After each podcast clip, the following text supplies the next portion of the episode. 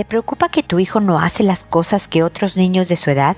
¿Te desespera cuando le toma mucho tiempo hacer algo? Hablemos de los niños y sus tiempos. Este tema es importante para su adecuado desarrollo, para el ambiente familiar y para la relación con tu hijo. Esto es, pregúntale a Mónica.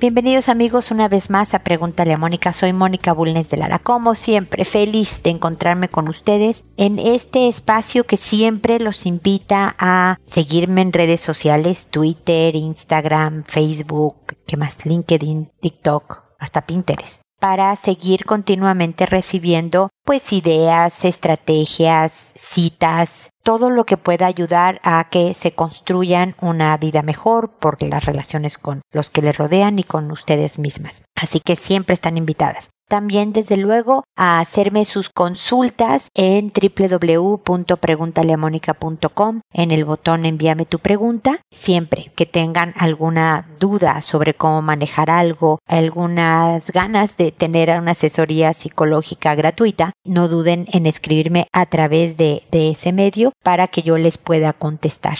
El día de hoy toca hablar de los hijos, de los tiempos de los hijos. A veces nos preocupa que un niño se tarde más en hablar, en sostener la cabeza si es un bebé cuando está muy chiquito, en aprender las cosas que según los parámetros sociales debe aprender en determinados tiempos. A veces también lo comparamos con sus compañeros de, escuela o a veces con sus propios hermanos. Es que el mío a su edad ya salía a fiestas y este no sale a fiestas, ¿no? O ya la niña sabía, no sé, leer a esta edad y, y él no sabe las letras todavía. Y, y realmente pues nos preocupa, hay cosas que sí debemos estar atentos y hacer una evaluación neurológica cuando sea pertinente, pero en la gran mayoría de los casos afortunadamente en que los niños son perfectamente sanos, solo es cuestión de esperar. Y hay que estar muy atentas de nuestras actitudes, de nuestras frases, de cómo manejamos esto que pensamos que debería ser diferente en los hijos, de que ya lo deberían de hacer porque de alguna los niños siempre necesitan nuestra aprobación.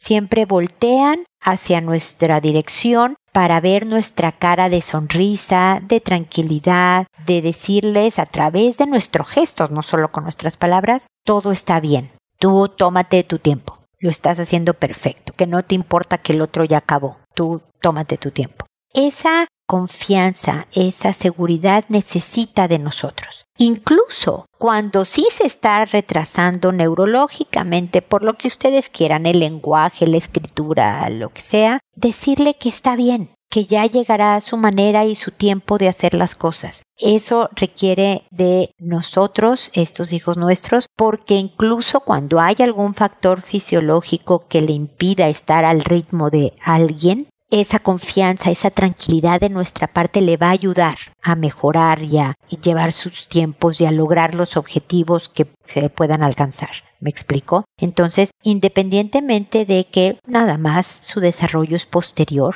yo conozco gente cercana que empezó, no sé, a hablar frases completas ya entonces a los cuatro años, que puede ser un tema de crianza, hay que revisar también cositas, ¿no? Por ejemplo. En otros casos ha sido algo neurológico, algo de desarrollo que es importante verificar y demás, pero en todos los casos la confianza y la tranquilidad de un papá, de una mamá son fundamentales para que el hijo sienta que está pisando en terreno firme, incluso cuando va unos pasitos más atrás de los demás. Entonces, estemos pendientes. Número uno, de verdaderamente verificar si es paranoia mía o si de veras mi hijo necesita algún apoyo de un especialista. Y después de, independientemente de cuál sea el diagnóstico, el mensaje que estoy enviando, no solo en palabras, sino en actitudes, en gestos, en ayudarle de más, por ejemplo. Cuando vemos que un niño está batallando y los queremos tanto que procuramos estarle apoyando, ¿no? En, en ciertas cosas. Yo me confieso, por ejemplo, que tengo un hijo más introvertido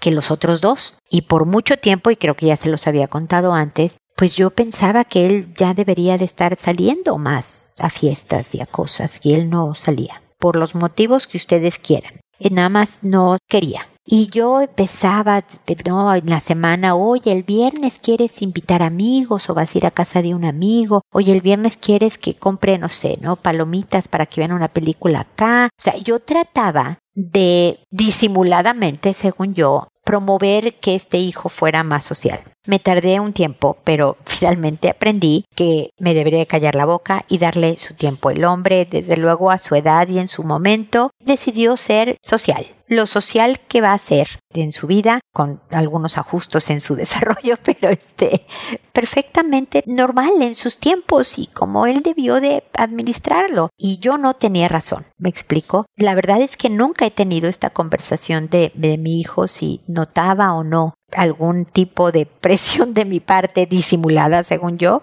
Yo creo que la voy a tener próximamente. El hombre ya es un hombre adulto para, para ver del tema, nada más conocernos él y yo un poquito más. Eso, las conversaciones, la comunicación siempre es algo que acerca y mejora las relaciones cuando obviamente son bien llevadas pero, pero para que vean que eh, sí, podemos caer en diferentes trampas de diferentes tipos. En mi caso era la vida social de un hijo, en otros casos puede ser aprendizaje, en otros casos son habilidades motoras, gruesas o finas, lo que sea. Pero la confianza de que como tú eres, está perfecto que seas hijo, esa es lo que debe de recibir siempre, siempre de nosotros un hijo.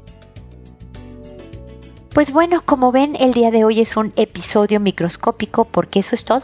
No tengo consultas que responder en esta ocasión, pero no quería dejar de comentar estos temas con ustedes que yo espero que sumado a todo lo que pongo en redes sociales apoye para que mejoremos no solo el ambiente familiar, como decía en la introducción, sino también la cercanía, la, la confianza, la seguridad de tu relación con tu hijo y su vida en general, desde luego. Así que para eso están también estos episodios cortitos. Espero de todas maneras que nos volvamos a encontrar en un episodio más de Pregúntale a Mónica y recuerda siempre, decide ser amable. Hasta pronto.